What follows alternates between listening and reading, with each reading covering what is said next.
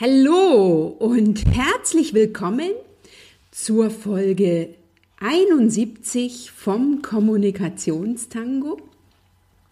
Ich bin Dr. Anja Schäfer von anja-schäfer.eu und ich begrüße dich herzlich zum Kommunikationstango, dem Podcast für eine authentische, klare Kommunikation mit Herz zwischen Frauen und Männern im Business und für Frauen, die für sich, für ihre Ziele, für ihre Wünsche, für den nächsten Business und oder Karriereschritt oder eben für das große Ganze, für das, was sie sich erträumen, in Führung gehen. Und in dieser Folge habe ich eine Kommunikationsexpertin zu Gast, nämlich Janine Tüxen, neurosystemischer Coach aus Berlin, die Frauen im mittleren und gehobenen Management begleitet und auf ihre Führungsrolle vorbereitet, sie bzw. sie dabei unterstützt. Und ich spreche mit Janine zu diesem sehr, sehr interessanten Thema, nämlich darüber, wie du die Führungsfrau in dir wächst, die du sein willst. Und es wird ein oder es ist ein sehr, sehr inspirierendes Gespräch gewesen, das auch etwas länger geht. Das will ich gleich hier an der Stelle schon ankündigen. Wir haben über verschiedene Themen gesprochen. Du erfährst beispielsweise, warum du dich auf deine Stärken fokussieren solltest und diese aktiv einbringen musst deine Schwächen jedoch kennen solltest. Aber Janine sagt ganz klar, stärke deine Stärken und arbeite nicht an deinen Schwächen, denn das ist anstrengend und bringt nicht viel. Was mich persönlich sehr begeistert hat, ist, dass Janine sagt, dass du als Führungsfrau so sein darfst, wie du bist, also authentisch, das ist ja auch mir ganz wichtig, und wie dies ihr gelungen ist und was du daraus nehmen kannst, warum du als Führungskraft auf deine eigene Bedürfnisse achten musst und wie du das ganz konkret machst. Und darüber hinaus gibt es jede Menge Tipps auch für Führungsanfängerinnen und äh, Janine teilt auch mit dir oder mit uns sozusagen die drei beziehungsweise vier wichtigsten Themen, mit denen Frauen zu ihr ins Coaching kommen. Das ist ganz wichtig zu wissen, denn Frau glaubt ja manchmal, dass sie mit dem Thema, was sie gerade hat, alleine hat, äh, alleine ist und dem ist nicht so. Es ist ein sehr, sehr schönes Interview geworden. Ähm, mich hat, du, mich hat es sehr gefreut, in den Austausch mit Janine zu gehen. Das wirst du auch merken. Es ist jetzt nicht so das klassische Interview, sondern wir kommen wirklich ins Gespräch. Und Janine ist auch Kommunikationstango-Hörerin, was mich natürlich persönlich freut. Von daher lege ich es dir ans Herz, das Interview komplett dir anzuhören, dabei zu bleiben, Stift und Papier zu nehmen und dir all das aufzuschreiben, was dir dabei so durch den Kopf schwirrt. Von daher lass dich heute von Janine und mir inspirieren, informieren und motivieren mal wieder in puncto Führung etwas Neues auszuprobieren, vor allen Dingen für dich in Führung zu gehen, deinen nächsten Schritt anzugehen, denn jede Situation, jedes Gespräch mit anderen, jeder Kontakt bietet dir eine gute Gelegenheit, wirklich für dich in Führung zu gehen. Denn wenn du weißt, was du willst und du sagst, was du willst, dann bekommst du auch, was du willst. Ich danke dir, dass du heute wieder mit dabei bist, dass du den Kommunikationstango hörst. Ich wünsche dir jetzt ganz, ganz viel Spaß beim Zuhören.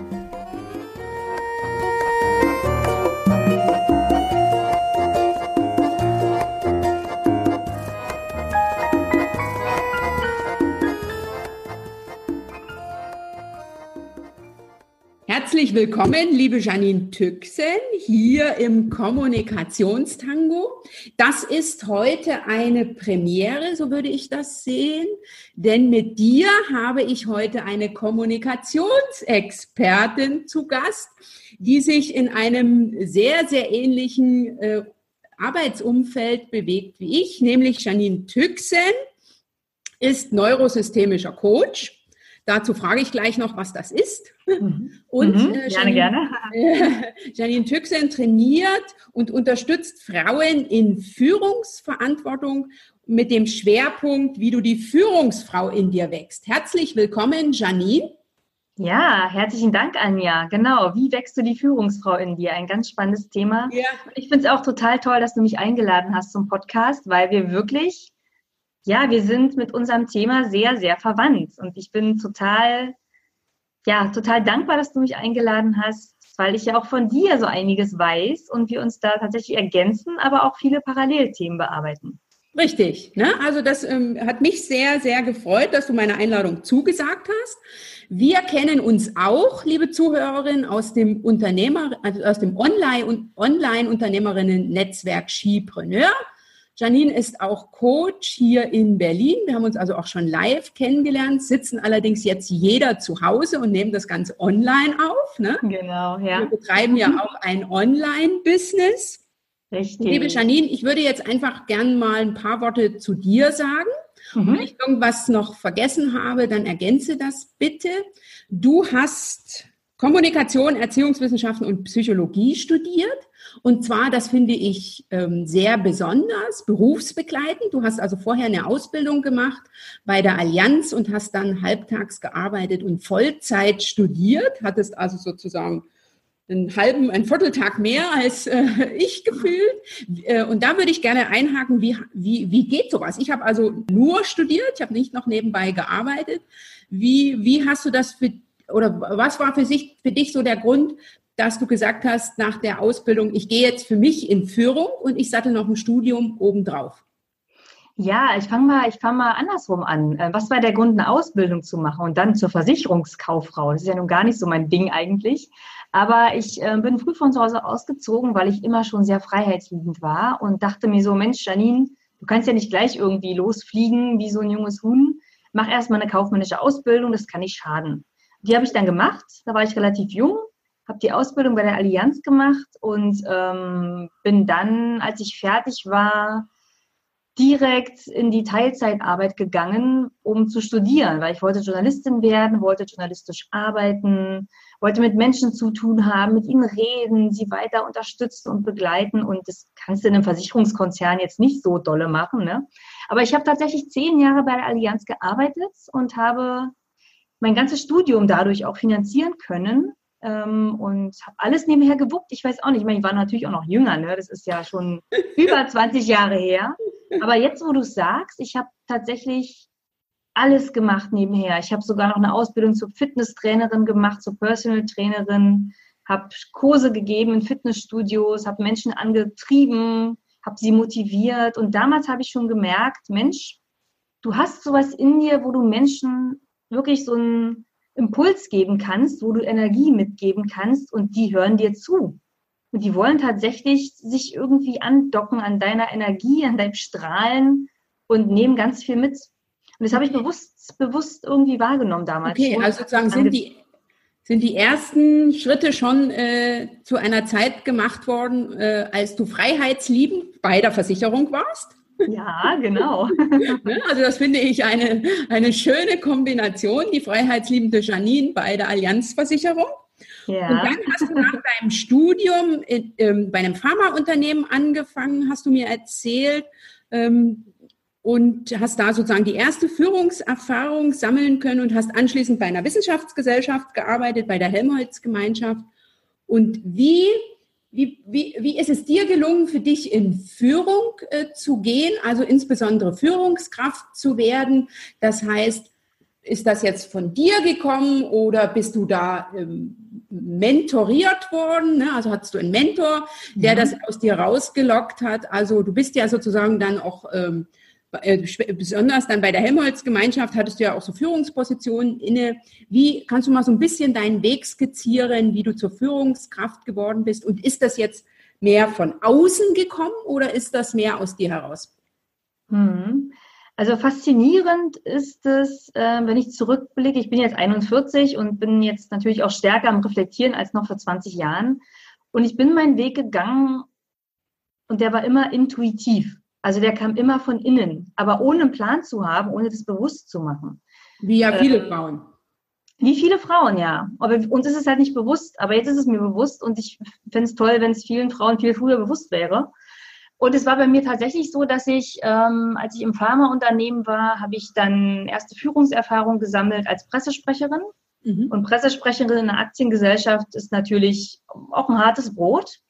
Aber da habe ich gelernt zu führen. Also wie führe ich erstmal Projekte? Wie führe ich die Menschen in den Projekten? Und auch da habe ich gemerkt, Mensch, ich habe irgendwas so ähm, an Potenzial in mir, das noch ausbaufähig ist, worauf ich auch Bock habe, also auf diese Führungsgeschichte. Und der Erfolg hat mir auch tatsächlich gezeigt, dass ich, dass ich da auf einem guten Weg bin. Und dann habe ich mich ganz bewusst in diese Richtung auch entwickelt. Ich habe dann Fortbildungen gemacht, Seminare besucht, wurde zur Führungskraft dann auch wirklich weiterentwickelt in Führungsseminaren. Und ähm, so habe ich meine Skills entwickelt nach dem Motto Stärken, Stärken. Ich habe nicht geguckt, was kann ich verbessern, sondern worin bin ich stark und was kann ich noch viel stärker machen. Mhm. Und das ist ein sehr, sehr guter Ansatz, der noch viel mehr gelebt werden sollte, meiner Meinung nach. Ähm, weil Versicherungen, Versicherungskauffrau zu werden, war schwierig. Das war meine aller, aller schlechteste Prüfung, die ich jemals in meinem Leben gemacht habe. Es kollidierte mit meinem Ego, mit meinem, mit meinem Verständnis von, ich bin gut, ja, also es war wirklich schlecht, aber das war auch eine Lernkurve, dass ich Sachen einfach auch nicht kann und die auch nicht machen will und da auch meine Energie nicht reinstecke. Und trotzdem Projekte zu Ende bringst. Und trotzdem Projekte zu Ende bringen, genau. Du hast ja die Ausbildung zu Ende gebracht und äh, Absolut. Und bin ja auch noch da geblieben. Ne? Ich habe ja zehn Jahre. Ja, ja zehn Jahre. ja. Also Durchhaltevermögen war auch ähm, ja, das ähm, Thema. unterschreibe ich glatt, dass du Durchhaltevermögen bewiesen hast mit zehn ja. Jahren äh, als oh freiheitsliebender Mensch äh, in der Versicherung. Ähm, dann hast du mir jetzt im Vorgespräch gerade erzählt, und das fand ich super spannend, dass du irgendwann, also dass, dass du eine, dass du sozusagen eine Führungsposition in Aussicht gestellt bekommen hast, die du auch gerne übernommen hättest. Aber wie das Leben manchmal so spielt, ne, der Mensch denkt, irgendjemand lenkt äh, und es kommt dann anders, äh, als man sich das selber vorstellt. Ähm, was dazu geführt hat, dass du sozusagen raus aus der äh, Helmholtz-Gemeinschaft gegangen bist. Äh, kannst du noch mal so die Situation schildern, was da war äh, und was dich dann so bewogen hat, nicht deinem Durchhaltevermögen nachzugeben und da zu bleiben, sondern jetzt wieder für dich in Führung zu gehen und äh, neue Wege auszuprobieren? Ja, also ich wurde bei der Helmholtz-Gemeinschaft, deswegen erwähne ich auch den Namen, weil ich wirklich sehr stolz darauf bin, was die Helmholtz-Gemeinschaft macht ähm, und was, was ich da alles an Möglichkeiten bekommen habe. Die haben mir ganz viel ermöglicht. Ich durfte mich da entwickeln zur Führungskraft und haben mich unterstützt von oben bis unten. Und ich habe dann auch ein Team geleitet, kommissarisch erstmal. Und dann wurde mir viel mehr noch in Aussicht gestellt. Ich habe mich auch daraufhin also ja entwickelt, habe dann auch mit verschiedenen einflussreichen Personen gesprochen, und mir wurde immer wieder gespielt, ähm, ja, sieht gut aus und du kannst es auch bekommen und ähm, wir gucken mal und du hast die Skills und du hast es super gemacht und du bist ja schon so erfahren. Ich habe halt ein Team von zwölf Leuten auch geführt und das Feedback war enorm, weil ich habe einen sehr individuellen Führungsstil auch tatsächlich und ich lasse mich auch nicht so in Korsetts stecken oder in Konventionen, ähm, was bei den, bei den Mitarbeitenden sehr, sehr gut ankommt. Das kommt aber bei vielen Unternehmen nicht so gut an. Also ich ecke gerne an, weil ich einfach so bin, wie ich bin. Bei mir ist immer die Sache, wie kommuniziert man bestimmte Sachen, wie trete ich auf. Aber sagen kann ich alles. Aber das passt halt vielen Unternehmen nicht. Mhm. Das war bei der Pharma schon schwierig, wo ich halt immer meine Meinung gesagt habe. Aber ja, und ähm, dann war es so, dass mir doch jemand anderes ähm, ja, vor die Nase gesetzt wurde, würde ich jetzt gar nicht so sagen, aber es gab eine Umstrukturierung und dann kam alles anders, als es kommen sollte und ich hatte dann halt eine andere ähm, Vorgesetzte und mit der Situation musste ich erstmal klarkommen. Das heißt, dann saß jemand anderes auf dem Posten, den man dir in Aussicht gestellt hatte? Genau so ist es. Und das wurde mir dann gesagt, mir fiel alles aus dem Gesicht erstmal, weil ich habe damit null gerechnet. Es gab auch keine, keine Vorzeichen oder sowas. Aber du fragtest mich auch nach meiner größten Herausforderung auf meinem mm, Weg. Und das war die größte Herausforderung, die ich bisher hatte, weil ich bin tatsächlich ab diesem Tag noch zwei Jahre lang geblieben. Oh. Alle anderen haben mir irgendwie einen Vogel gezeigt, haben gesagt, sag mal, bist du bescheuert? Du kannst also, warum bleibst denn du jetzt? Du machst dich total unglaubwürdig.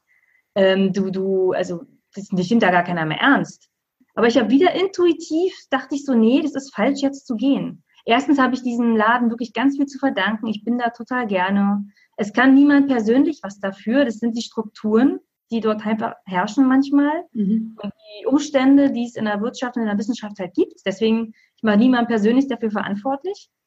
Und daraus ist so eine wahnsinnige Stärke oder so ein Stärkenbewusstsein erwachsen, mhm. weil ich dachte, nee, ich kann mich hier jetzt noch weiterentwickeln in zwei Jahren, kann über meine eigene Komfortzone hinausgehen, überlegen, was mache ich jetzt mit der Situation, was mache ich mit dem, ähm, was ich dort gelernt habe oder generell gelernt habe. Mhm. Und so bin ich geblieben bin ganz offen damit umgegangen, habe auch mit meinen Vorgesetzten darüber geredet, ich möchte noch bleiben, aber ich gehe dann auch tatsächlich. Wie könnt ihr mich jetzt noch fördern, wo ihr weißt, wo ihr wisst, dass ich halt auch gehe?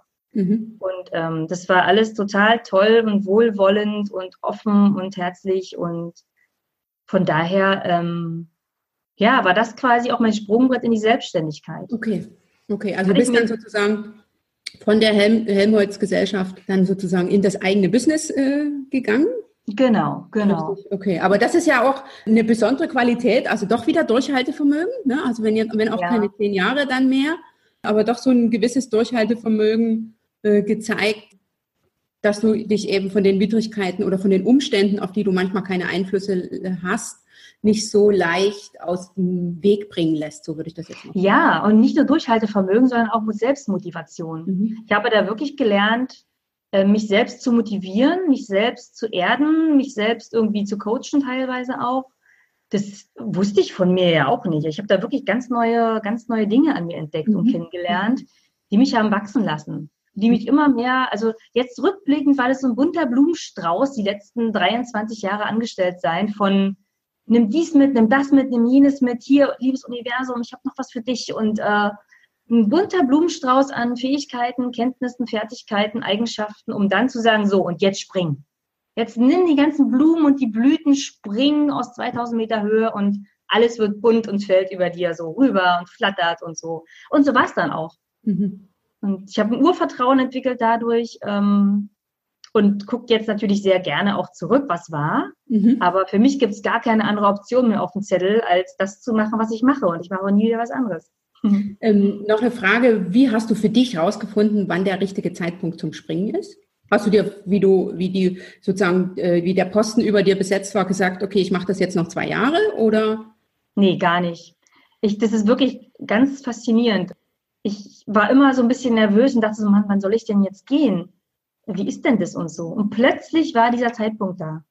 Plötzlich mhm. gab es für mich irgendwie so einen Punkt, jetzt ist es soweit.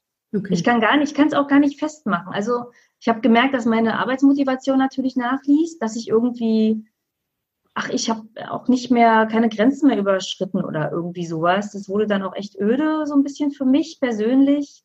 Und es fing langsam an, so umzukippen in diesem, ach, ich habe jetzt echt keinen Bock mehr so mhm. Modus. Und ähm, dann habe ich relativ schnell die Reißleine gezogen. Mhm. Und auf den Zeitpunkt habe ich so, so sehr gewartet mhm. und ich war echt nervös. Also ich war über ein Jahr lang war ich nervös und habe immer auf den Punkt gewartet und mich immer gefragt, okay, soll ich jetzt kündigen? Soll ich dann kündigen?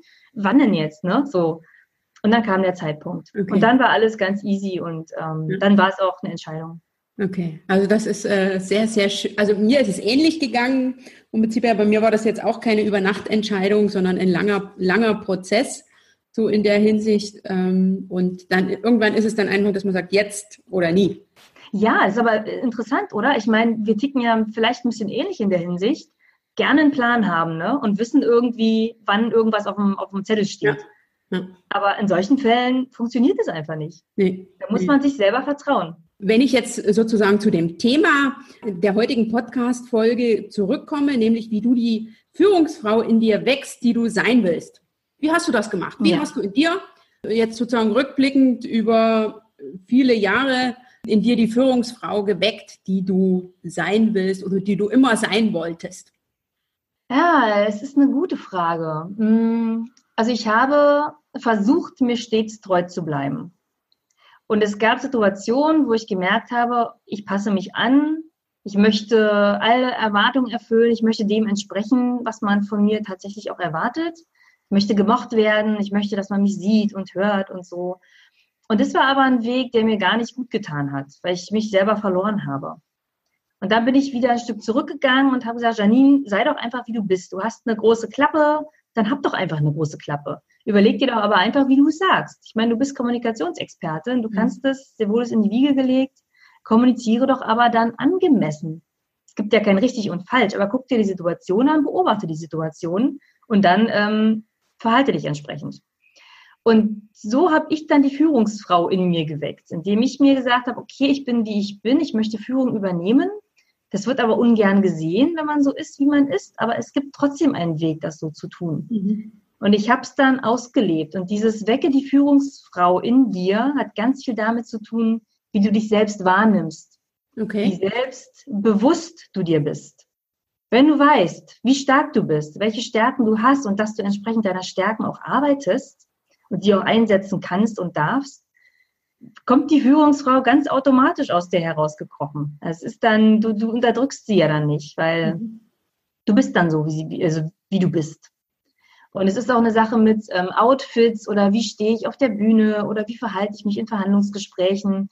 Ich habe einige Frauen, die zu mir ins Coaching kommen, die fragen, so, ich habe übermorgen einen großen Auftritt, wie stelle ich mich denn jetzt auf die Bühne? Was ziehe ich denn jetzt an? Äh, darüber reden wir gar nicht, sondern wir gucken uns erstmal an, was du für Fragen hast, beziehungsweise welche Unsicherheiten du hast. Und dann gucken wir uns an, was du an Stärken mitbringst. Mhm. Wenn du da auf der Bühne einen Anzug anziehst, du dich aber extrem unwohl in einem Anzug fühlst, ist klar, dass du da keinen guten Auftritt hast. Mhm. Wenn du gerne Röcke anziehst, dann zieh bitte einen Rock an. Mhm zieh natürlich keinen kurzen roten Gürtel an, sondern es muss schon ein bisschen angemessen sein, aber passt dich nicht zu sehr an. Mhm. Und es ist halt auch so dieses individuelle Fördern. Wenn ich da Lust drauf habe, was zu machen, was zu sagen, dann tue ich es. Aber die Frage ist immer das große Wie. Mhm. Nicht das Warum, sondern das Wie. Wie also gehe ich die Sachen an? Na, mir ist es also auch so gegangen, ähm, ich habe ja, war ja auch lange in, bei einem Arbeitgeber und dass irgendwann, wenn die Kompetenz Kompetenz anerkannt war, dann war, war es eigentlich mehr oder weniger egal, was ja, man ja. hatte. Ne? Also man ist ja. dann als kompetent wahrgenommen worden und dann äh, konnte dann konnte man sich auch in Kleidung oder so ausleben. Das hat dann nichts nichts mehr an der Kompetenz geändert. Ja, das ist aber auch ein wichtiger Punkt, den du ansprichst. Ich meine, du, du kennst mich ja, ich bin ja klein und zierlich und äh, ich sehe auch, glaube ich, zehn Jahre jünger aus, als ich bin. Das sagt man mir zumindest immer. Und ich musste immer eine Schippe drauflegen. Mhm. Also lieber seriöser erscheinen. Nee, nee. Ähm, aber die Sache mit der Kompetenz ist wichtig. Mhm. Also Leute haben mir auch gesagt, oh, ich dachte ja im ersten Moment, du bist ja noch so, so, so unerfahren und so jung, aber du, mit dem ersten Satz wusste ich, dass du es nicht mehr bist, ne? Mhm. so nach dem Motto. Und es ist halt die Kompetenz und die Sache des großen Wie, mhm. das authentisch sein. Und mhm. ähm, ich hatte auch mal eine Führungs, eine Führungskraft in meinem, in meinem Angestelltenverhältnis. Die Frau war der Hammer die sah aus wie so ein bunter Papagei und alle immer so, oh, was hat die denn an und wie sieht die denn aus? Ist ja so unangemessen und so. Dabei ist das total cool, weil die sich so wohlfühlt. Mhm. Und die wurde ernst genommen, die war im Vorstand, ja. Und das, äh, das musste erst mal bringen, ja. Und das ist halt für mich so ein Role Model auch gewesen. Mhm. Be yourself und lebe es verdammt nochmal. Mhm. Weil sonst kommst du halt nicht weit, weil so wie du dich verlierst und das tust du dann irgendwann, dann fällst du, dann fällst du einfach tief. Ja, ja, und ich, ich fand es eben schön zu merken, dass, ne, dass man also wenn sozusagen die Kompetenz steht, dann kannst du eigentlich fast anziehen, was du willst, ne? weil die Kompetenz wahrgenommen wird. Und solange Aber da musst du mal hinkommen, ne? sozusagen äh, äh, gegen die Kleidervorschriften agierst, hast du da als Frau, finde ich, eine weitaus äh, größere Bandbreite dessen, ähm, wie du dich zeigen kannst. Ne? Also du kannst ja, ja sein. Total, da bin ich auch total froh drüber, dass wir Frauen sind. Mhm. Ja, und die Kompetenz, die muss man natürlich erstmal, muss die Chance bekommen, sie zeigen zu können mhm. irgendwie. Ne? Und die Chance sollte man sich nehmen, definitiv. Da klingelt ja keiner und sagt, so, nun zeig mir mal, was du kannst. Mhm. Dem ist so. Deswegen Dem auch, so. das, deswegen auch der Appell, ähm, den ich halt auch oft und gerne weitergebe.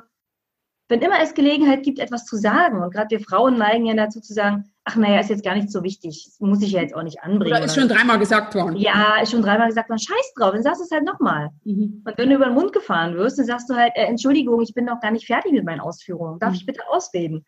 Und das machen ja viele Frauen aus Höflichkeit nicht, ne? Aber es ist immer die Frage des Wie, da komme ich immer wieder drauf zurück. Es ist halt einfach wie. Richtig, du musst es dir erlauben. Ne? Du musst es dir erlauben, richtig. auch dem Herrn Kollegen mal ins Wort zu fallen, sonst hört er nie auf zu reden. genau. Und eck ruhig an. Also anecken ist total geil. Also das ist einfach schön. Es ist einfach befreiend. Jetzt möchte ich gerne da nochmal einhaken. Sag mal, warum soll ich mich auf meine Stärken fokussieren und nicht an meinen Schwächen arbeiten? Die Schwächen sind total wichtig zu wissen. Mhm. Es gibt viele Menschen, ich würde fast behaupten, die Mehrheit der Menschen fokussiert sich auf Schwächen Mhm. Weil es gibt ja diese tollen negativen Glaubenssätze, ach, ich bin ja, ich schaffe das sowieso nicht, ich bin nicht gut genug, ich, ich kann das ja gar nicht so gut. Oder das Thema Bewerbungen, ja, wenn, wenn ich ähm, Leute im Bewerbungscoaching bei mir habe, die sitzen vor mir und sagen teilweise so, wie soll ich denn jetzt die Bewerbung schreiben, dass das Unternehmen mich nimmt? Dann sage ich, na, was willst du denn dort im Unternehmen erreichen? Was hast du denn für Stärken? Was kannst du denn einbringen? Schreib das bitte in die Bewerbung. Mhm. Ja, aber ich kann doch sonst gar nicht, ich erfülle ja auch gar nicht alle Punkte und so. Egal. Ich gucke die Bewerbung einmal an, ich äh, scheiß drauf, ob ich 80 Prozent oder 60 Prozent mhm. erfülle. Mhm. Ich möchte dahin und die wollen mich, nicht umgekehrt. Das vergessen halt viele. Mhm. Und ich bin halt der starken Überzeugung, in dem, in dem ich stark bin, kann ich noch viel stärker werden. Das mhm. motiviert mich noch viel mehr weiter zu wachsen und Sachen auf die Bahn zu bringen und ähm, auch zu unterstützen. Mhm. Und wenn ich mich auf Schwächen konzentriere und die ausmerzen möchte, kostet das wahnsinnig viel Energie. Und warum solltest du eine Schwäche ausbauen? Das ist richtig. Und du wirst ja im Bereich einer Schwäche nie so stark wie bei deiner Stärke. Genau. Und es geht ja nicht ums Ausbalancieren von Stärken und Schwächen. Also die Schwächen sind für mich immer so ein Wegweiser von Lernkurve. So, so, wenn ich das mit der Straße vergleiche, hier ist irgendwie so ein Feldweg, der endet hier da ist deine Schwäche, die versumpft da irgendwie, ähm, nimm sie wahr. Es ist total wichtig, dass mhm. du sie kennst, aber ähm, benutze sie einfach nicht. Es ist toll, dass du sie hast, aber du weißt, da musst du keine Energie investieren. Mhm. Du musst darin nicht besser werden. Zum Beispiel Versicherungskaufbau, ich komme nochmal drauf zurück. Dieses Buchhalterische, ja, das fällt mir natürlich jetzt irgendwie leichter, weil ich da eine Ausbildung zu habe. Ja. Aber es macht mir keinen Spaß oder Statistik im Psychologiestudium. Boah, habe ich das gehasst, weil ich es einfach nicht konnte. Mhm. Weil ich da kein Interesse für habe. Mhm. Weil ich da schwach drin bin. Und ich habe mich damals verrückt gemacht, so ehrgeizig, perfektionistisch. Ich muss das können, lernen, lernen, lernen, üben, üben, üben. Wenn ich heute so einen Scheiß machen muss, dann mache ich nur das Nötigste. Mhm. Und konzentriere mich wirklich auf das, was ich kann und worin ich halt wirklich auch Menschen unterstützen kann.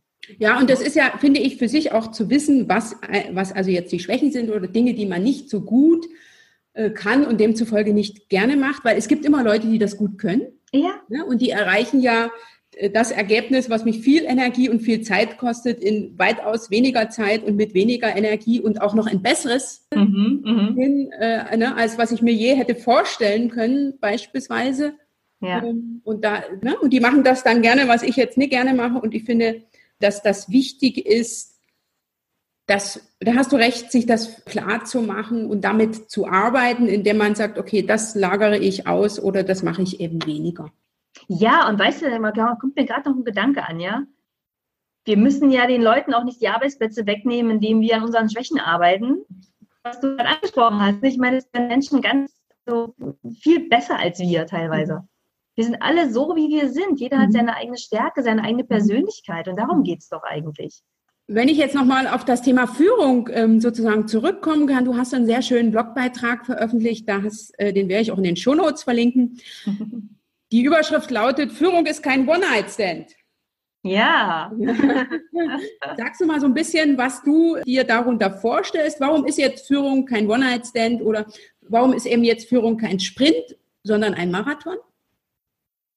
Also es ist kein One-Night-Stand, weil ähm, natürlich ist es schön zu sagen, ich bin Chefin. Ne? Hört sich ganz cool an irgendwie. Aber es ist harte Arbeit, um dahin zu kommen. Also es ist, es bedarf einer Führungspersönlichkeit, es bedarf der Entwicklung eines Führungs-Ich sozusagen, ähm, weil du kannst Leute, du hast halt eine wahnsinnige Verantwortung und du kannst Menschen nicht führen, wenn du dich dieser Verantwortung nicht stellst und wenn du der auch nicht ähm, ja gerecht wirst. Und dir das bewusst zu machen, dass diese Verantwortung auf deinen Schultern liegt, ist enorm wichtig, weil du entwickelst dich halt zu einer Führungskraft, indem du bestimmte Eigenschaften entwickelst. Als Führungskraft hast du aus meiner Sicht empathisch zu sein. Du hast äh, zu motivieren. Mhm. Du hast ähm, einen starken Charakter zu haben. Du musst sehr, sehr viel aushalten. Du hast Durchhaltevermögen. Du musst dem Chef nach oben gerecht werden, deinen Mitarbeitenden unbedingt gerecht werden. Und es verlieren halt viele Führungskräfte nach oben und Frauen auch teilweise fast stärker, würde ich behaupten, mhm. weil ähm, die zu sehr nach oben orientiert sind. Und dabei vergessen wir alle, dass die Teams und die Mitarbeiter die Firma tragen und nicht die Chefs da oben. Okay, okay. Beispielsweise. Und wenn du jetzt sagst, Führungspersönlichkeit, du hast jetzt so ein bisschen was aufgezählt, was ich mitbringen sollte. Das ist ja jetzt eine ganze Menge, ne? also sozusagen nach mhm. oben wie nach unten, dieses und jenes. Und wie kann ich denn ähm, dabei noch sozusagen authentisch sein oder mit anderen Worten, mich selbst und meine Bedürfnisse nicht verlieren? Ja, das ist schwierig. Das ist sehr, sehr schwierig. Ähm, ganz wichtig ist es, dass das Bewusstsein da ist. Also wenn du den Weg nach oben gehst, das weißt du ja selber, das kennst du ja auch, ähm, ist es leicht loszusprinten, nach oben zu hetzen und zu sprinten und immer, immer alles machen und auch 24-7 irgendwie available zu sein und da zu sein, am Wochenende Mails zu schreiben, dem Chef immer ähm, alles dahertragen. Und das ist total einfach. Eigentlich. Aber du wirst irgendwann feststellen, dass da irgendwas fehlt und dass du total außer Atem bist, dass deine Mitarbeiter nicht mehr zufrieden sind. Das und ist auch sehr anstrengend. Das ist super anstrengend, dass deine Familie irgendwie ständig nicht mehr zufrieden mit dir ist und deine Kinder oder was auch immer. Dass dein Mann sagt, Mensch, wo bist du denn eigentlich die ganze Zeit? Und hast du schon wieder eine Abendveranstaltung? Warum das denn? Und so. Und da wird es dir irgendwann bewusst. Weil Sprinten können wir alle gut. Aber mhm. das durchzuhalten und diese, also ein Marathon läuft man ja auch nicht von heute auf morgen. Du musst ja trainieren, du musst mhm. dir bestimmte Sachen antrainieren und du lernst ganz viel über dich selber heraus. Mhm. Ob du das wirklich schaffst, da setzt du dir halt Ziele, dass du erstmal bestimmte Sachen implementierst. So als junge Führungskraft beispielsweise würde ich heute mir erstmal das Team angucken, mit jedem Einzelnen sprechen, würde gucken, ob der richtig eingesetzt ist, welche Stärken hat derjenige, sitzt der richtig auf seiner Position, ist der motiviert, kann ich auf den bauen oder vertrauen? Ja, da würde ich mit jedem Einzelnen erstmal ein Gespräch führen. Mhm. Und die Zeit nimmt sich auch nicht jede Führungskraft. Das hätte ich jetzt auch gefragt. Ne? Das ist ja jetzt nicht nur eine Willensfrage.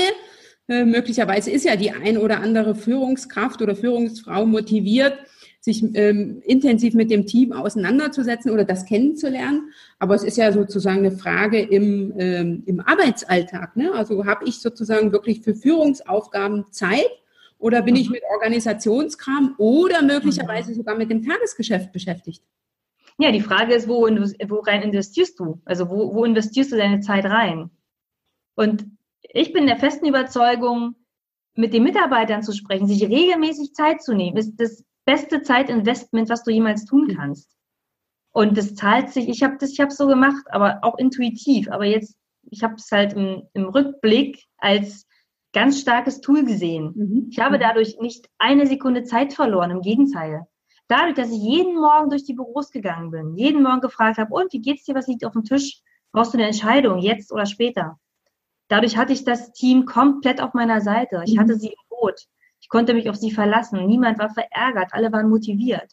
Und da investiere ich die Zeit. Okay. Natürlich, wenn der Chef sagt, ich brauche sie jetzt irgendwie, ich war ja auch in der Presse- und Öffentlichkeitsarbeit tätig, da geht es oft um Ad-Hoc-Geschichten. Und wenn der Mitarbeiter mal eben zwischendurch an die Tür klopfen, dann habe ich auch gesagt, ähm, macht mir bitte einen Termin. Ende der Woche können wir eine Stunde sprechen, aber jetzt geht es halt gerade nicht. Aber ich war immer da, habe immer signalisiert, dass ich halt da bin. Und die Zeit ähm, ist es einfach wert und die Zeit sollte jede Führungskraft für sich auch irgendwie mit einplanen oder investieren. Es muss ja auch nicht jeden Tag sein. Mhm. Aber so eine gewisse Routine mit den Mitarbeitern ist extrem wichtig. Wenn ich jetzt hier nochmal nachhaken äh, darf, ne, ich bin hartnäckig. Ja, gerne, gerne. Liebe Janine. Also, ne, ich will dem Chef gerecht werden. Ich habe möglicherweise noch Tagesgeschäft. Ich bin intensiv im Austausch mit den Mitarbeitern. Also ich tue alles, um im Business sozusagen eine gute Führungskraft zu sein.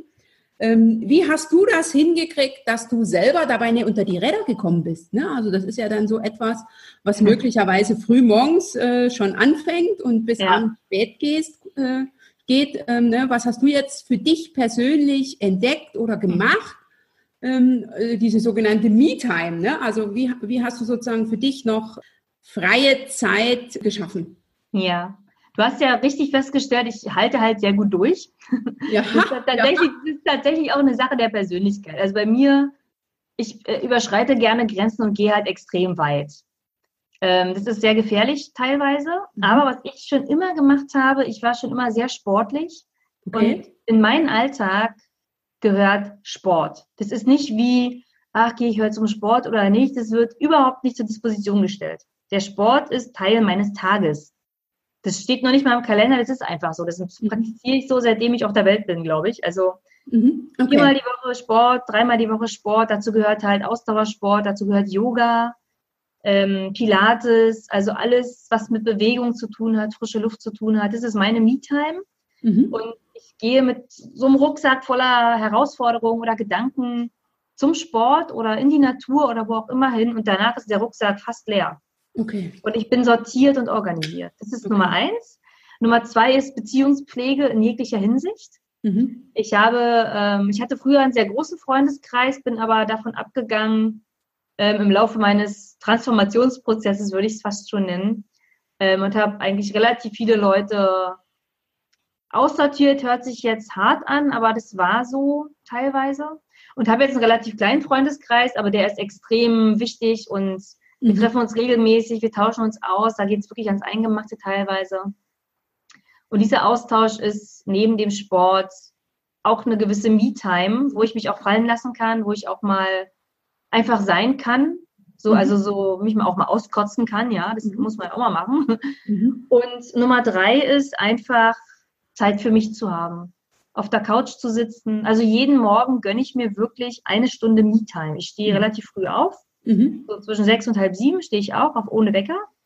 Und da mache ich mir meinen riesen fetten Latte Macchiato, setze mich auf die Couch, mache mir schöne Musik an und lese eine Stunde. Okay. Ich lese einfach. Also ich lese entweder ein Fachbuch oder ein Roman oder ich schreibe. Ähm, ich schreibe gerne auch ähm, meine Erfolgsmomente auf. Das kann ich auch nur jedem empfehlen. Das ist dann dein tägliches Ritual. Das ist mein tägliches Ritual. Okay. Und das bringt mich wirklich ganz beschwingt in den Tag. Ähm, es gibt auch Tage, wo ich mich dabei ertappe, oh, jetzt die Stunde, ach, kann ich das jetzt mir leisten zeitlich oder so? Aber ja, es ist wie mit dem Sport, ja. Und die ist definitiv drin. Und ohne diesen Kaffee mit dieser Stunde läuft bei mir gar nichts. Und das merke ich, wenn ich früh Termine habe, da bin ich wirklich ziemlich im Stress. Und Termine am frühen Morgen sind gar nicht so mein Ding. Deswegen diese Stunde Me-Time, der Sport und Beziehungspflege sind die drei Sachen, die mich quasi ja motivieren, mhm. Gas zu geben. Okay, wunderbar. Also ich habe hier eine sehr entspannte Janine sozusagen im Interview, weil wir sind um die späte Mittagszeit verabredet. Janine hatte schon ihre heutige Me-Time, hatte also schon ja. den Kaffee auf der Couch getrunken. Das finde ich. Ja. Schöne, es ist ein schönes Ritual und wenn du das täglich machst, hast du dich ja daran gewöhnt und dann ist es auch leichter daran festzuhalten, als wenn du das jetzt sozusagen nur selten machst. Janine, wenn ich jetzt neu dabei bin, in Führung zu gehen, Führungskraft werden will beispielsweise, welchen Tipp würdest du mir jetzt so als Führungsanfängerin oder welche Tipps, sagen wir mal maximal drei, würdest du mir als Führungsanfängerin geben, worauf ich achten sollte? Also Tipp Nummer eins, suche dir Menschen, die das machen, was du machen möchtest. Also die schon da also, sind, wo ich hin will. Genau, die schon da sind, wo du hin möchtest. Ähm, das müssen jetzt keine Vorbilder sein oder so, aber das ist, können Menschen sein, wo du sagst, boah, das macht dir unglaublich toll oder auch er, es kann ja auch ein Mann sein. Mhm. Äh, wie ist er da hingekommen? Ich finde es beeindruckend, dass er das und das macht. Ich hatte zum Beispiel mal einen Chef, da war ich sehr beeindruckt, der hatte zwei Kinder. Der ist regelmäßig um 15 Uhr nach Hause gegangen. Der hat gesagt, Entschuldigung, ich habe zwei Kinder, ich hole die jetzt von der Kita ab. Ich möchte Zeit mit denen verbringen. Der hat sich abends nochmal hingesetzt, hat nochmal eine Mail geschrieben oder so. Und das war für mich eine Art Vorbild, zu dem mhm. ich aufgeschaut habe, wo ich gesagt habe, ja, das macht er total richtig, weil er suggeriert seinen Mitarbeiter nicht ständig verfügbar sein zu müssen. Mhm. Ähm, genau, such dir Vorbilder, such dir Menschen, die schon da sind, wo du hin möchtest und beobachte sie. Schau dir von denen wirklich ganz viel ab. Mhm. Wie sind die da hingekommen? An welchen Herausforderungen sind die vielleicht mal gescheitert? Woran sind die gewachsen? Mhm. Äh, was haben sie für Probleme und wie meistern sie die Probleme? Such dir die, ähm, ähm, sprich mit denen, mach vielleicht auch mal einen Gesprächstermin aus. Das hört sich vielleicht manchmal befremdlich an, wenn man mit einer Vorständin oder so mal ein Gespräch führen möchte, aber das sind ganz tolle Mentorinnen auch und mhm. die werden sowas ja selten gefragt und sie geben ihr Wissen gerne, gerne weiter. Ja, also das habe ich auch erlebt. Äh, Menschen reden gerne über sich und äh, mhm. du gibst ihnen ja die Gelegenheit, über sich und ihre Erfolge zu reden. Genau. Okay, wunderbar. Tipp 1, Tipp 2. Tipp 2, ähm, Tipp 2, der ist mir jetzt gerade entfallen. Ähm, Tipp 1 Vorbilder, Tipp 2 genau. Wir reden ja von Frauen in Führungspositionen. Mhm. Ich habe gerade am Samstag einen Workshop an der Uni gegeben. Wir waren 18, 18 junge Frauen, zwischen 25 und 30, die in Führung gehen wollen. Und ich war wahnsinnig beeindruckt, wie reflektiert die schon waren. Die wollten wirklich wissen, wie mache ich das? Weil sie kennen die Diskussionen ja um Frauen in Führung, müssen sie pushen, aber sie, sie haben die ja nicht miterlebt in dem Moment. Ne? Die sind mhm. mit Angela Merkel aufgewachsen. Ähm, die, die, die, finden die Diskussion immer so ein bisschen schräg, warum wir immer so auf Frauen in Führung, wir müssen Frauen fördern und pushen. Das finden die immer ganz komisch. Und die wollen halt wissen, wie macht man es. Und ähm, ich sage auch ganz gerne, beobachtet doch einfach auch mal männliches Verhalten. Wie machen das Männer eigentlich? Wie netzwerken Männer? Wie kommen Männer in Führung? Wie verhalten die sich da oben? Sind es Sachen, die wir uns abgucken können? Oder sind es Sachen, die wir ganz und gar nicht so machen wollen? Mhm. Oder wo können wir uns ergänzen? Also auch einfach mal die Männer beobachten und gucken, was, was haben sie für Werkzeuge? Welche Tools bedienen sie? Ich meine, wenn jemand sagt, wer möchte Projekt XY leiten, da sitzen Männer und Frauen im Raum, wer meldet sich? Der Mann. Richtig, der Mann. Die Männer. Äh, alle Männer, genau. Mal sehen wir alle, aber wenn es ein interessantes Projekt ist, ähm, war das nie die Schwierigkeit, dass die Herren sich gemeldet haben. Und wenn es ein Projekt war, wofür man keinen Blumentopf gewann, habe ich ja. sie immer dafür bewundert, dass sie also da nie die Hand gehoben haben, auch nie das Bedürfnis hatten zu sagen, naja, irgendjemand muss es ja machen. Ja, ja, ja. Ja, und, das ist ganz wichtig, die auch zu beobachten und zu gucken, wie machen die das einfach. Und ich habe zum Beispiel, ganz interessant, ich hatte nur männliche Mentoren. Mhm. Ich habe mir die jetzt eigentlich gar nicht bewusst so gesucht, aber auch wieder Intuition komischerweise. Ich wollte von Männern lernen. Weil ich, hatte, ich war selber Führungskraft als Frau, hatte viele Frauen um mich herum und ähm, habe viel mit Frauen zusammengearbeitet, aber ich wollte irgendwie von Männern lernen. Mhm. Okay. Für mich ist es wichtig, dass wir eine Heterogenität und Diversität in den Führungsetagen herstellen. Mhm. Ich möchte ja mit Frauen in Führung nicht ähm, Männer bashen und die da oben mhm. runterstoßen. Im Gegenteil, ich möchte, dass wir zusammen sind. Mhm. Die Hälfte des Himmels gehört uns und wir sollten mal endlich da eintreten in diesen Himmel. Richtig. Ja, und gemischte äh, Teams agieren ja bekanntlich besser. Richtig, agieren besser und das wissen Männer auch. Also Männer werden ja auch immer so dargestellt, als würden die für alles irgendwie verantwortlich sein oder Schuld haben. So ist es ja auch nicht. Deswegen äh, möchte ich das da aufbrechen und eine gewisse Bewusstheit auch schaffen. Mhm. Also von Vorbildern lernen, genau, und von Männern lernen. Okay, wir müssen uns die, unsere Hälfte schon erobern. Richtig. Ja, und Tipp Nummer drei, den Mund aufmachen. Okay. Also wirklich immer mitreden, auf Körpersprache achten, auf seine eigene, auf ähm, Wortwahl achten. Mhm äh, und trotzdem so sein, wie man ist. Also was ich vorhin schon ansprach mit dem Outfit. Wenn mhm. ich gerne einen Rock anziehe, dann ziehe ich halt einen Rock an. Mhm. Auch wenn es eine Männerdomäne ist. Auch wenn ich Angst habe, dass da irgendwie das in den falschen Hals kommt. Man kann alle Sachen klarrücken. Alle Sachen irgendwie, man kann auch immer Gegenfragen stellen, wenn man blöd angemacht wird. Das, äh, ja, und wenn man, so ist mir immer gegangen, wenn man mit dem gewissen ähm, Selbstbewusstsein unterwegs ist und Humor kann ne, und Humor versteht, da kann man also viele Klippen umschiffen. Absolut. Und das ist auch noch ein wichtiger Punkt, den du ansprichst. Ähm, Humor. Mhm. Humor haben ist extrem wichtig. Es ist zwar heute so mit der MeToo-Geschichte, das wird ja alles ähm, ziemlich hochgebauscht teilweise, aber es ist ja immer so eine Sache, mit wem man es zu tun hat. Und man hat ja, man hat ja ein Gespür dafür, kann ja. ich mit ihm jetzt ein bisschen rumflaxen oder ist das ein ernster Typ? Mhm. Muss ich den vielleicht ein bisschen anders ähm, kommunikativ ja. behandeln oder wie auch immer? Ne? Das mhm. hat man ja im Gefühl. Da kann man ja auch seine Persönlichkeit ausspielen. Ne? Ich habe halt, hab halt eine große Klappe. Ich mhm.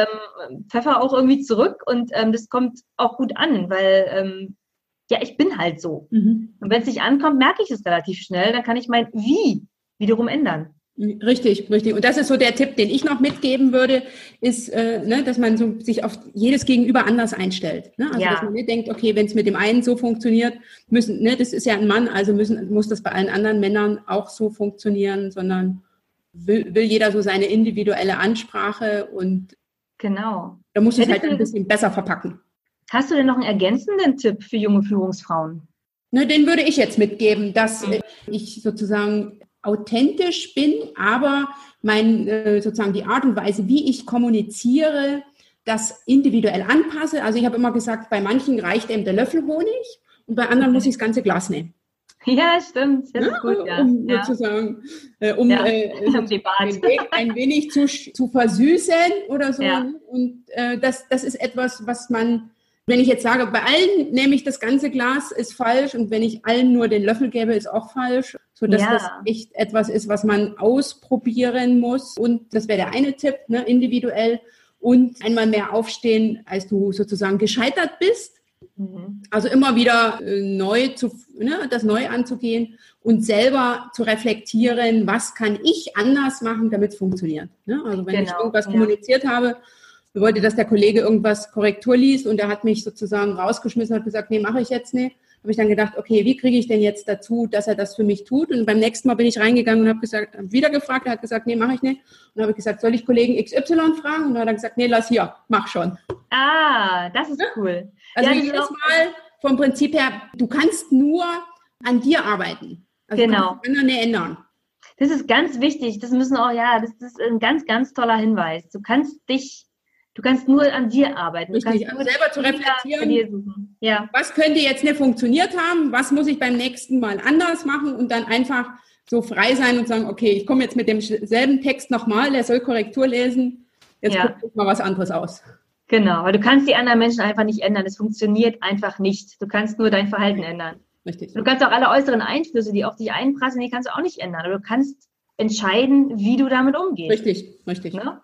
Das ist Richtig, ja. Janine, du hast erzählt, dass du jetzt nicht, ich greife jetzt deinen zweiten Erfolgstipp für junge Führungsfrauen auf, dass du ähm, immer Männer als Mentorin hattest oder dich an äh, geguckt hast, wie, wie die agieren. Mhm. Ähm, ich würde das jetzt mal aufgreifen und frage dich, welchen Tipp hast du selber ähm, in Bezug auf, wie werde ich die Führungsfrau oder wie wecke ich die Führungsfrau in mir, die ich sein will, von einem Mann bekommen?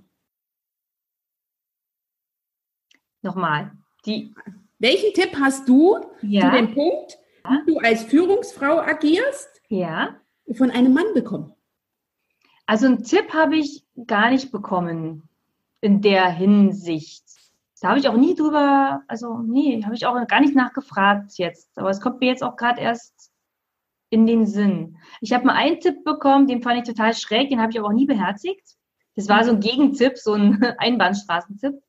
Ich trage halt gerne Schmuck. Oder ich habe früher noch viel gerne, noch viel mehr Armbänder getragen und so. Und da sagte mir meine männliche Führungskraft damals, Janine, trag bitte nicht so viel Schmuck, der so klimpert. Ich sag, warum das denn nicht? Ja, der lenkt zu sehr ab. Und ich, okay. Habe ich erstmal drüber nachgedacht, aber ich dachte, nee, ich möchte das aber tragen. Und den Tipp habe ich nicht befolgt. Aber ansonsten, ich habe jetzt keinen verbalen Tipp bekommen in dem mhm. Sinne. Wobei doch einen, doch, lass mich überlegen, doch einen. Von der Führungskraft, die auch ähm, die Kinder abgeholt hat um 15 Uhr, die männliche Führungskraft, ist auch ein Mentor von mir. Der hat mir den Tipp gegeben, ähm, effizienter zu netzwerken. Mhm. Also wirklich, das ist auch kein Klischee, dass Männer anders netzwerken als Frauen. Die netzwerken effizienter, definitiv. Wirklich auch Kontakte zu nutzen. Mhm. Und nicht nur, komm, lass mal einen Kaffee trinken gehen, sondern wirklich anzurufen und zu sagen, hey, ich brauche jetzt mal deine Hilfe, deine Unterstützung. Mhm. Und ich brauche das Gespräch mit XY, vermittel mir das bitte. Und den Tipp hat er mir mitgegeben, okay. weil das ist ein A und O, wenn du beruflich weiterkommen willst, dass du auch dein Netzwerk nutzt. Ja. Ganz effizient, ja. Mhm. Und da haben wir Frauen ja häufig so eine Schranke im Kopf, dass wir uns das nicht erlauben. Ja, genau. Wenn man die, die Bitte dann äußert, ähm, erlebt man es in seltensten Fällen, dass der andere Nein sagt. Ja, ja, genau. Im seltensten Fall, genau. Mhm. Und ansonsten habe ich mir halt von denen ganz viel abgeguckt. Die haben mir viel von ihren Werdegängen erzählt, Ähm, wir haben viel gesprochen über, wie kommuniziere ich mit Teams, äh, mit Frauen und Männern. Mhm. Ähm, welche Karriereschritte geht es? Wie geht man mit Vorgesetzten wiederum um, die noch über mir stehen? Und okay. welche, welche Wenn du das Ganze jetzt zusammenfasst, welchen, wollen wir sagen, welchen Tipp hättest du dir gewünscht? Gibt es da irgendwas, von dem du sagst, oh, ähm, ich hätte mir gewünscht, das hätte mir mal jemand gesagt? Mm, da muss ich echt überlegen. Nee, eigentlich nicht. Eigentlich ist alles gut so, wie es okay, gekommen super. ist, muss ich sagen. Also ich habe gerade überlegt, ob es vielleicht, ob es vielleicht so die Idee wäre, ich wollte ja unbedingt Führungskraft bleiben und ich wollte ja wirklich in die Vorstandsetage von Unternehmen. Aber wenn ich jetzt ganz ehrlich bin, ist es ganz genau richtig so, wie es ist, weil unter den Umständen, die ich da in über 20 Jahren erlebt habe, möchte ich es nicht werden. Mhm. Also nicht, zumindest nicht so ohne Unterstützung, ohne Support. Und deswegen bin ich ja auch ähm, Coach für Frauen in Führungspositionen geworden, um den Support zu geben, den viele Menschen halt auch brauchen da oben. Mhm. Mhm. Und den hätte ich mir gewünscht. Ja, den hätte ich mir tatsächlich gewünscht, dass von oben jemand gekommen wäre und gesagt hätte, ja, du willst Vorständin werden und ich unterstütze dich mit all meinen Kräften. Okay, und ich setze einen Coach äh, an die Seite. Genau, richtig. Und das gab es halt nicht. Das kam nicht. Es war halt eine sehr eine Anstrengung, die jeder selber irgendwie für sich meistern muss und immer noch. Mhm. Da sollten die Unternehmen offener sein und umdenken und auch von außen Hilfe reinholen. Okay. Und du hast ja jetzt viele Führungsfrauen äh, bei dir im Coaching. Gibt es so ich würde jetzt mal sagen, maximal drei Themen, mit denen die immer wieder kommen, was so Standardsachen sind, die es wichtig und wert sind, hier an der Stelle mal zu sagen, damit klar ist, dass, wenn ich das Thema auch habe, ich damit nicht alleine bin? Ähm, es geht ganz oft um Verhandlungen, Verhandlungsgeschick. Wie verhandle ich Themen? Wie verhandle ich Geld, mhm. Gehalt? Mhm. Wie, ähm, wie gehe ich damit um, wenn Mitarbeiter auch zu mir kommen und mehr Geld haben wollen, ich kann es irgendwie nicht zahlen? Also es geht immer so um Verhandlungsgeschick, um Kommunikation. Mhm. Dann geht es ganz stark um Work-Life-Balance. Mhm. Wie vereine ich Familie und Beruf? Ich möchte gemocht werden, ich möchte gesehen werden, ich möchte gehört werden. Ich möchte aber auch noch mein eigenes Leben führen und ich kann mein eigenes Leben nicht führen. Ich schaffe mhm. einfach nicht, mein eigenes Leben zu führen. Das, also die beiden Dinge und als drittes ist es, ja, ist es doch dieses Frau-Frau-Ding auch. Also dieses, dass Frauen sich bis zu einer gewissen Stufe irgendwie einfach nicht fördern, sondern so konkurrenzmäßig und stutenbissig unterwegs sind. Mhm. Okay. Das höre ich ganz oft, das ist auch ein großes Problem. Mhm. Und was noch ein Problem ist, ist dieser Perfektionismus, dieser Ehrgeiz. Okay. Und das kollidiert wiederum mit Work-Life-Balance so okay. sich gerecht werden und so. Das sind so die Hauptthemen. Okay. Okay, super, danke dir. Also, liebe Zuhörerin, wenn du dich jetzt hier in, unter diesen Themen wiederfindest, sei dir sicher, dass du nicht allein bist und das ist das eine, was ich dir hier mitgeben will und dass du dir dafür äh, Unterstützung suchst. Ähm, Janine, wie, wie kann ich jetzt äh, zu dir finden? Was machst du konkret? Und vor allen Dingen, was bitteschön ist ein neurosystemischer Coach? Ja, also ein neurosystemischer Coach ist ein Coach, der auf schnelle Veränderungsprozesse im Gehirn anspielt. Okay. Das heißt, ich habe ich hab, ähm, eine, eine Methode, mit der kann ich relativ schnell Veränderungen bei meinen Coaches hervorrufen, mhm. indem wir uns, oder die Coaches, also die Frauen, die zu mir ins Coaching kommen, indem sie sich ähm, vor großen Herausforderungen, vor denen sie Angst haben, zurückbesinnen auf Positives, das mhm. ähnlich schwer war, das ähnlich vom Gefühl her war damals. So, boah, ich musste irgendwie ganz schwieriges Projekt ähm, verargumentieren auf Englisch, global in Amerika, keine Ahnung, was es für große Herausforderungen alles gibt. Und ich hatte so einen Schiss damals. Aber ich habe es gemacht und ich habe es geschafft. Mhm. Und ich bin rausgegangen, erhobenen Hauptes, mit stolzer Brust und war extrem erfolgreich und stolz. Mhm. Und das ist so ein positives Ereignis, was vorher aber irgendwie nicht klar war, dass es positiv werden würde für mich. Okay. Und sich daran zu verankern und festzuhalten, ähm, ist, ist, ist eine neurosystemische Methode, die ich noch mit einer Meditation verbinde, mhm. mit einer Atemübung, und mit zum Rück, also da geht es wirklich um das Zurückbesinnen auf diese positive Situation. Okay. Das würde jetzt den Rahmen sprengen, wenn ich die Methode vorstelle. Aber nee, nee, das hat mich jetzt, ähm, also mir reicht das, spannend, mhm. äh, sehr, sehr interessanter Ansatz, vor mhm. allen Dingen mit der Visualisierung dessen dann mhm. äh, in der Meditation. Und es ist wie Fahrradfahren. Also ich schreibe quasi, also ich, als wenn ich jetzt die Frau in Führung wäre, die zu mir ins Coaching kommt, ich würde quasi durch mein, durch mein Coaching die Wege im Gehirn überschreiben mit den neuen Sachen. Wenn ich das dann einmal habe und kann, dann ist es abgehakt, weil das Gehirn ist echt ein fauler Hund. Das Gehirn möchte nur Automatismen bedienen, möchte so wenig Energie wie möglich aufwenden und deswegen macht es halt so viel automatisch auch. Und deswegen verfallen wir immer wieder in diese negativen Glaubenssätze, in dieses, ich kann das nicht, ach, wie soll ich das denn jetzt machen und so. Okay. Ähm, und deswegen müssen wir da überschreiben. Und es geht mit neurosystemischem Coaching sehr, sehr schnell. Okay. Und ich möchte ja auch verhindern, dass die Frauen irgendwie drei Jahre zu mir kommen. Sie wollen ja schnell irgendwie was erreichen. Das, wobei das Gehirn ja sozusagen, äh, wenn ich was neu mache, ja ein bisschen überlistet werden muss, indem ich das mehrfach machen muss und ja. Das stimmt. Ja. Man muss schon selber was tun. Ja, das Wenn stimmt. du sagst, es ist ein fauler Hund, finde ich das sehr schön. Im letzten Podcast-Interview habe ich gelernt, dass das Gehirn Bewegung liebt. Ja, auch bei das, dir, ja. bei dir ist, ein, ist es ein fauler Hund. Ja. Okay. Hast du noch einen Buchtipp, den du gerne mitgeben willst? Ja, ich habe drei Buchtipps, glaube ich. Oh, ja. Drei, ich höre. Erstens. Und zwar bin ich ja, wie ihr jetzt wisst, liebe Zuhörerinnen, ähm, ein großer Fan von Stärken, Stärken. Ja. Und vielleicht kennt ja die eine oder andere das Buch von John Streletsky, The Big Five for Life.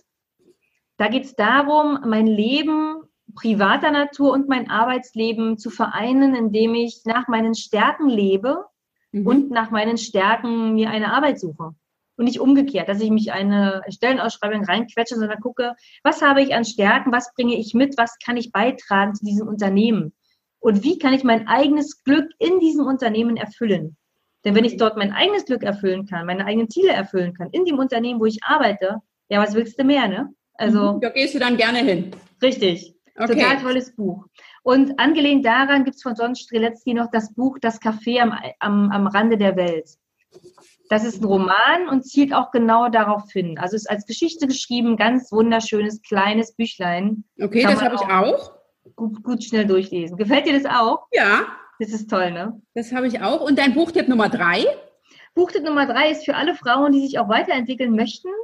Da gibt es zum Beispiel von Antje Heims-Oeth das Buch Frauenpower mit ganz vielen Tools zur Weiterentwicklung von, von Führungsqualitäten. Mhm. Und von Sabine Askodom gibt es ein ganz tolles Buch, das heißt So coache ich. Da gibt es ganz viele tolle Selbstcoaching-Tipps und Tools noch, die jeder für sich mal relativ schnell machen kann. Wow, vier Tipps. Ja, voll gut. Wahnsinn. Super. Ja. Vielen Dank, liebe Zuhörerin. Das findest du alles in den Show Notes. Das packe ich sozusagen alles rein.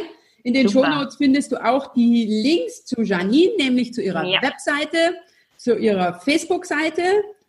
Ist noch eine Seite, die für dich relevant ist? Natürlich zu dem Blogbeitrag, den ich erwähnt habe mit ähm, Führungserfolg als ist kein One-Night-Stand. Gibt es noch was, was du ja. gerne na, ich würde noch den Weg zu Xing reinstellen und zu LinkedIn. Okay.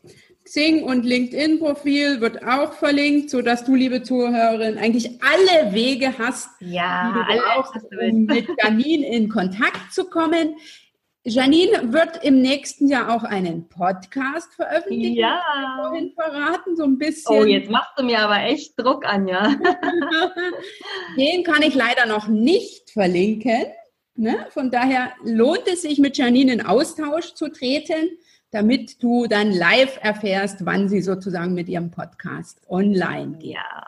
Ja, sehr, sehr gern. Ja, vielen, vielen Dank, liebe Zuhörerin, dass du auch so lange dabei bleibst oder ja. so lange dabei ich habe jetzt noch zwei letzte Fragen. Zum ja. einen, hast du ein Erfolgsritual, was du oder ein Ritual, was du täglich machst, außer dem, was du schon beschrieben hast mit deinem Kaffee morgens auf der Couch?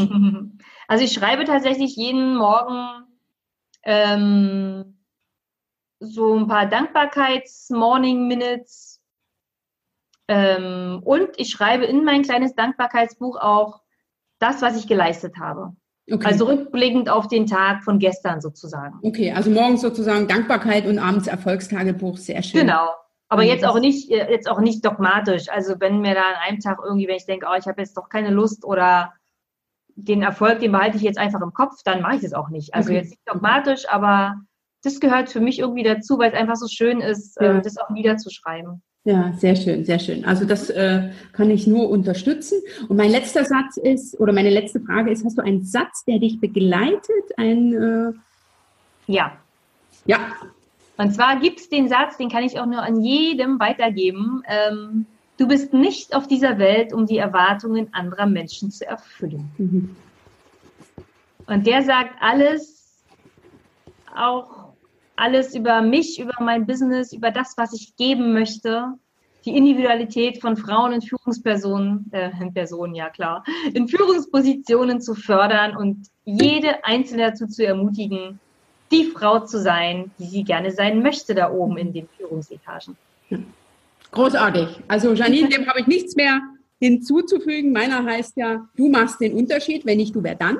Ach super, der ist auch toll. Ja, von daher danke ich dir für dieses Interview. Ich danke dir, dass du so großzügig mit deinen Tipps um dich geschmissen hast. Sehr gerne. All meine hartnäckigen Fragen beantwortet hast, dass du mit deiner Energie heute hier im Kommunikationstango warst, dass du auch ein paar Sachen verraten hast, wie jetzt dein äh, Kaffeeklatsch morgens, äh, dein Kaffeebuchklatsch, äh, würde ich es formulieren. Danke, dass du sozusagen den Kommunikationstango in dieser Folge bereichert hast. Und ja, vielen Dank, liebe Anja. Vielen, vielen Dank. Liebe Zuhörerin, ich hoffe, du fühlst dich ebenso beglückt wie inspiriert nach diesem Interview mit Janine Tüxen wie ich. Du findest alles von Janine in den Shownotes unter www.anja-scheffer.eu slash Folge 71. Ich danke dir, dass du heute wieder mit dabei warst, dass du und ich auch im Jahr 2019 einen Kommunikationstango wagen oder anders gesagt regelmäßig hoffentlich einen Kommunikationstango wagen. Janine hat dir sicher neue Impulse gegeben, die dir Lust machen, die Führungsfrau in dir zu wecken, zu entdecken, die an die Oberfläche zu holen, auf dass sie sich zeigen kann. Lass mich gerne durch einen Kommentar von dir wissen, was für dich funktioniert hat. Sehr gern unter www.anja-scheffer.eu slash Folge 71. Wenn dir die Folge gefallen hat, wenn sie dich inspiriert hat, dann teile sie sehr, sehr gern mit deinem Netzwerk. Empfehle den Kommunikationstango weiter. Abonniere den Kommunikationstango auf iTunes, auf YouTube, auf Google Podcasts oder via Stitcher. Ich freue mich, wenn du Teil meines Netzwerkes wirst. Ich danke dir ganz besonders, dass du heute wieder eingeschaltet hast. Du machst den Unterschied. Wenn nicht du, wer dann?